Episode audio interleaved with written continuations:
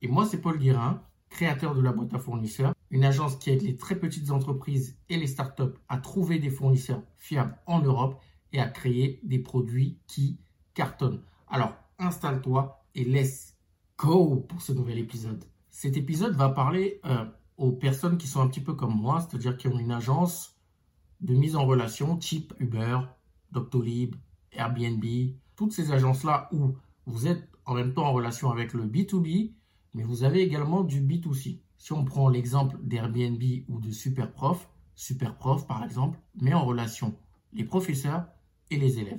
Airbnb met en relation bah, les particuliers et ceux qui louent leur maison. Uber met en relation bah, les chauffeurs et les particuliers. La boîte à fournisseurs, l'entreprise que j'ai créée, met en relation les fournisseurs et les entrepreneurs, les très petites entreprises et les startups. Si vous voulez construire ce type de business-là, business d'agence, de mise en relation, de plateforme de mise en relation, cet épisode-là peut vous servir, en tout cas dans la réflexion. Là, je suis actuellement dans une réflexion et je voulais la partager avec vous.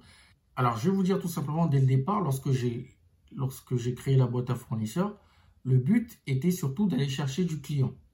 D'aller chercher du client, d'aller chercher, c'est-à-dire les entrepreneurs euh, qui avaient besoin de fournisseurs, qui avaient besoin de créer leur marque, et ensuite derrière d'aller chercher des fournisseurs. Ça a très bien fonctionné, sauf que la partie sourcing est une partie qui est très énergivore. D'accord? C'est-à-dire que si à chaque fois vous devez aller sourcer des nouveaux fournisseurs pour un nouveau client, ben, c'est quelque chose qui va vous prendre énormément de temps et au niveau du process, bah, c'est pas smart, c'est pas productif.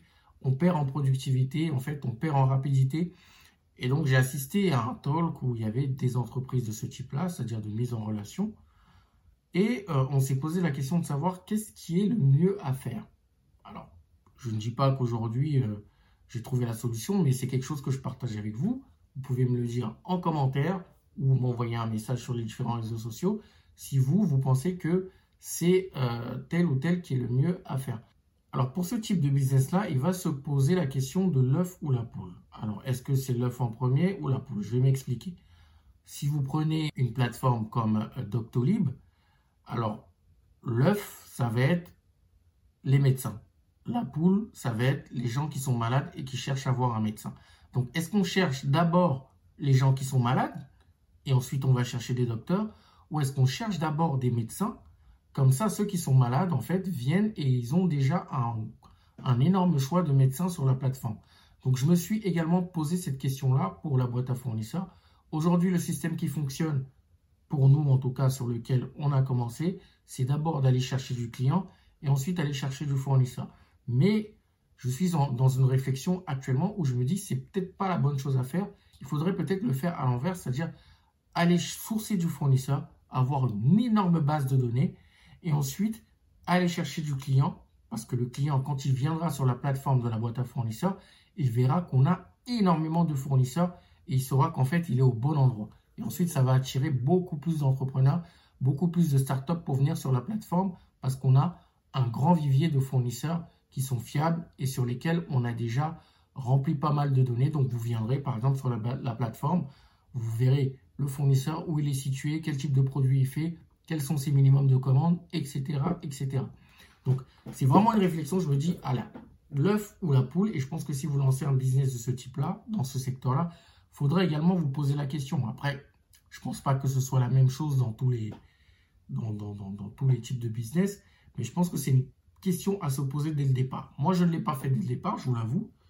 Euh, je suis quelqu'un qui aime foncer et des fois réfléchir après.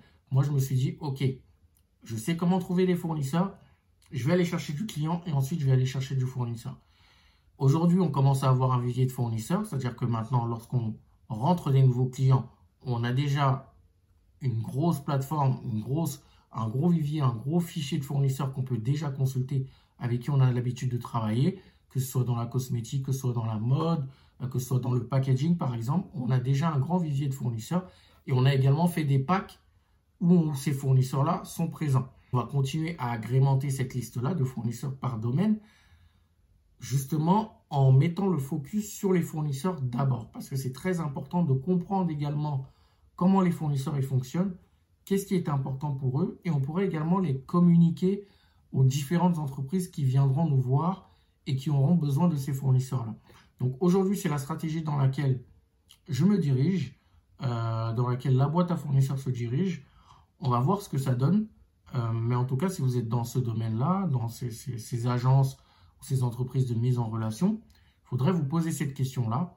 Et je ne pense pas que j'ai la science infuse. Hein. Moi, je vous dis, euh, c'est une réflexion que j'ai actuellement. Mais vous, ça m'intéresse de savoir si vous avez ce type d'entreprise-là, si vous souhaitez en lancer, qu'est-ce que vous pensez en fait dès le départ? Allez chercher d'abord du client ou aller chercher d'abord du fournisseur. Je vous avoue que je, aujourd'hui, je ne suis pas, euh, pas décidé, d'accord? J'ai testé la, première option qui est d'aller chercher du client d'abord. Ça a fonctionné, ça fonctionne encore. Mais c'est très énergivore et c'est très difficile de mettre des process euh, rapides euh, et efficaces lorsqu'on a cette méthode-là. Mais la boîte est jeune, on apprend encore énormément de choses. Et maintenant, je me dirige plus vers la stratégie d'aller voir les fournisseurs, c'est-à-dire, OK, OK, monsieur le fournisseur, on vous met en relation avec des entreprises et startups qui souhaitent lancer un produit, qui souhaitent développer leur produit. Alors, qu'est-ce que vous nous proposez? Qu'est-ce qu'on peut avoir comme partenariat? Qu'est-ce qu'on peut proposer à nos clients s'ils passent par vous? Parce qu'il doit y avoir un avantage. Et qu'est-ce qui est le mieux? Qu'est-ce qu'on doit demander à nos clients pour que la relation se passe bien? Voilà, d'avoir tout ce, cheminement-là, de, vraiment d'agrémenter toute cette liste de fournisseurs-là, tout ce que les fournisseurs y souhaitent, et derrière de proposer aux clients et de faire un peu le même système que Doctolib, c'est-à-dire que vous arrivez sur la plateforme et vous voyez que vous avez un énorme choix de fournisseurs. Donc voilà ce que je voulais partager avec toi dans cet épisode euh, de podcast. Euh, dites-moi ce que vous en pensez en commentaire si vous écoutez ce podcast sur YouTube en commentaire également si vous écoutez sur Spotify, Apple Podcasts, Deezer, etc. Donc ça m'intéresse d'avoir votre avis sur ce que vous pensez, l'œuf ou la poule. Donc c'est mieux de s'intéresser à la poule ou à l'œuf d'abord. On se retrouve pour un prochain épisode. Portez-vous super bien, force à vous et on se dit à la prochaine. Ciao